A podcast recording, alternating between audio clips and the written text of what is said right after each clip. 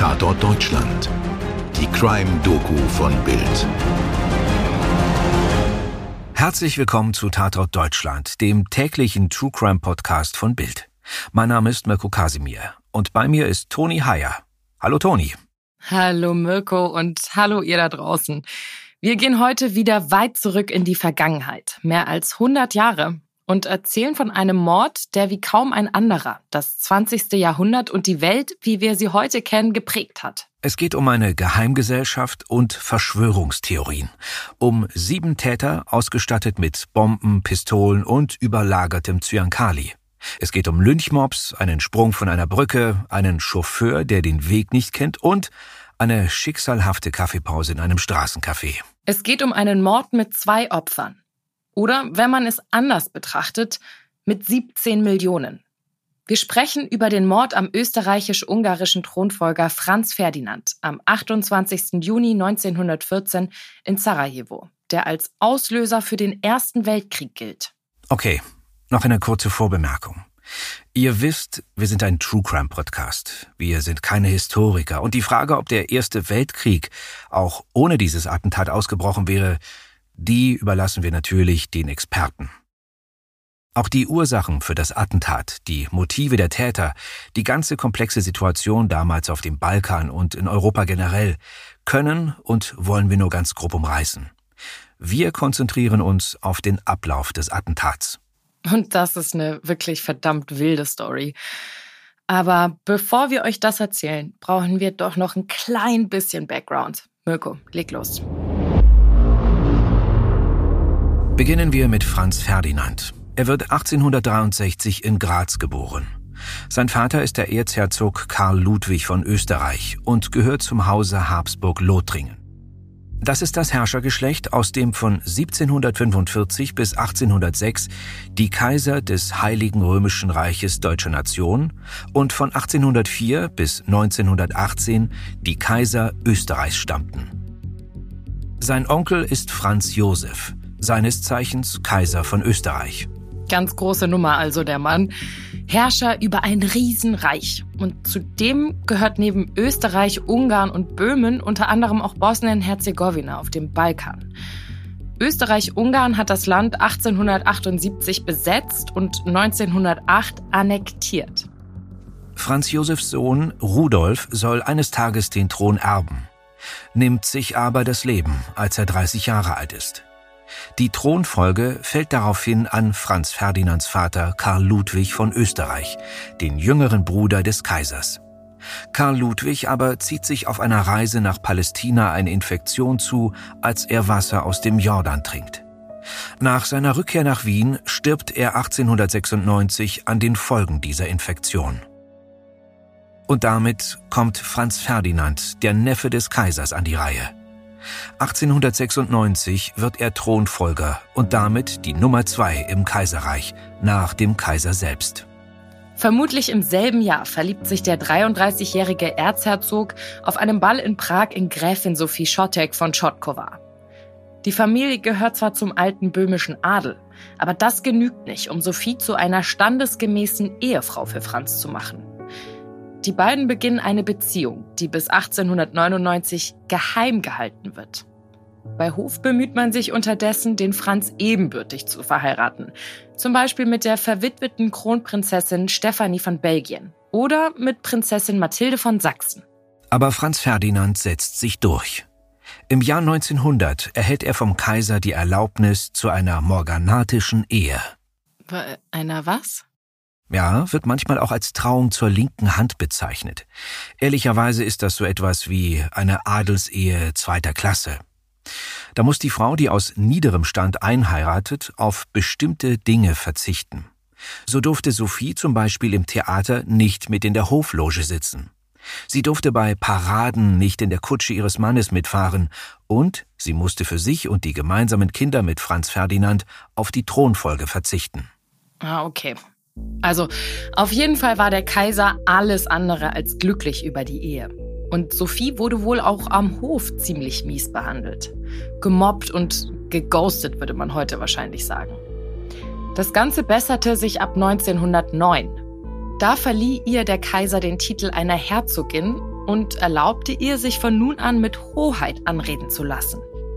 Ja, das dürfte er aber nicht aus reiner Nettigkeit gemacht haben, sondern vor allem, um alle möglichen Komplikationen zu vermeiden, die sich bei offiziellen Anlässen auftaten, bei denen die Frau des Thronfolgers bisher ausgeschlossen werden musste.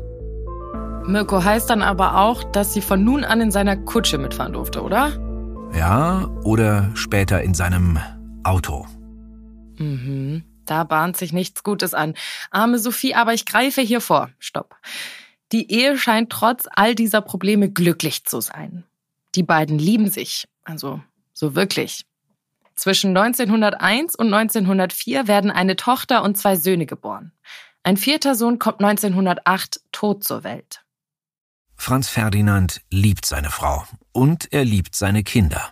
Wie sehr, das wird sich an jenem 28. Juni 1914 zeigen, an dem die Kinder zu Waisen werden. Aber erst müssen wir noch über die schwarze Hand reden. Die schwarze Hand. Ein Geheimbund mit Sinn für dramatische Namensgebung. Gegründet wird die Vereinigung 1911 von Offizieren und Geheimdienstlern des Königreichs Serbien. Sie kämpfen für die Loslösung ihres Landes von Österreich und sie wollen Serbien mit Teilen von Bosnien, Kroatien und Montenegro vereinen. Dieses Großserbien soll dann Russland als Partner haben. Die Begriffe kennt man ja bis heute aus ähm, den Nachrichten. Das sind also ganz, ganz alte Konflikte. Der serbische Geheimbund nennt sich auch Vereinigung oder Tod. Und das Siegel zeigt eine Totenkopfflagge, eine Handgranate, einen Dolch und eine Giftflasche. Für die Schwarze Hand ist Österreich-Ungarn also der Hauptfeind. Und zur Gruppe gehören neben Serben auch ein paar junge Kroaten und Bosniaken. Einer von ihnen ist Gavrilo Princip. Er ist gerade einmal 19 Jahre alt und geht auf das Gymnasium. Als Zeitungen von einem bevorstehenden Besuch Franz Ferdinands in Sarajevo berichten, beschließt er, den Thronfolger zu ermorden. Ein Plan, der bei der Schwarzen Hand auf großes Wohlwollen stößt. Zusammen mit zwei Freunden, Nedelko Kabrinovic, ebenfalls 19, und Trifun Grabec, 18 Jahre alt, reist er nach Belgrad, wo die Schwarze Hand sie für den Anschlag trainieren und ausrüsten wird. Die Schwarze Hand ist eine Geheimgesellschaft, aber so richtig geheim ist sie auch wieder nicht. Man weiß Bescheid. Viele ihrer Mitglieder sind öffentlich bekannt. Hochrangige serbische Politiker und Militärs gehören dazu. Eine Verschwörung, die in höchste Kreise reicht. Eine der Führungsfiguren ist zum Beispiel der Chef des serbischen Militärgeheimdienstes. Der Ministerpräsident und mehrere Minister sowie Militärs sind zumindest teilweise in die Attentatspläne eingeweiht. Vermutlich weiß auch der Botschafter Russlands, das mit Serbien verbündet ist, Bescheid. Ende Mai 1914 erhalten die drei jungen Männer vier Pistolen samt Munition und sechs Bomben aus serbischen Militärbeständen von ihrem Führungsoffizier bei der Schwarzen Hand. Dazu etwas Geld für die Reisekosten und Cyankali-Fläschchen. Denn nach dem Attentat auf Franz Ferdinand sollen sie sich selbst umbringen. Die drei Attentäter reisen auf abenteuerlichen Wegen zurück nach Sarajevo, durchqueren Flüsse und verstecken sich in Häusern bosnischer Serben, die ihre Ziele unterstützen. Unterwegs schließt sich ihnen ein vierter Komplize an, Danilo Ilic. Er ist 23 Jahre alt und Lehrer. Anfang Juni erreichen die vier Sarajevo und rekrutieren vier weitere junge Männer zwei Gymnasiasten, einen Tischler und Muhammed Mehmet Basic, einen muslimischen Bosnier, der als Schreiner arbeitet. Am 28. Juni ist es dann soweit. Der Thronfolger ist in der Stadt. Es ist ein wunderschöner Tag in Sarajevo. Ein Sonntag. Die Sonne scheint. Tausende Menschen stehen an der Straße, um Franz Ferdinand und seine Frau Sophie zu sehen. Das Paar ist mit dem Zug angereist. An einer Tabakfabrik im Westen von Sarajevo endet die Zugfahrt. Das Fürstenpaar, allerlei Würdenträger, der Bürgermeister von Sarajevo, der Landeschef von Bosnien-Herzegowina und Sophies Kammerfrau setzen sich mit einer Kolonne von sechs Autos in Richtung des Rathauses in Bewegung.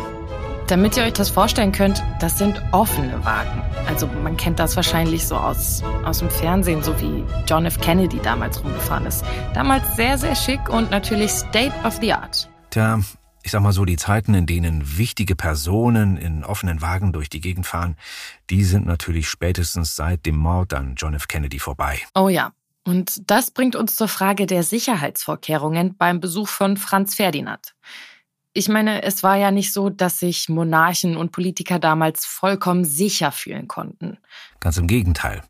Politische Morde waren alles andere als ungewöhnlich.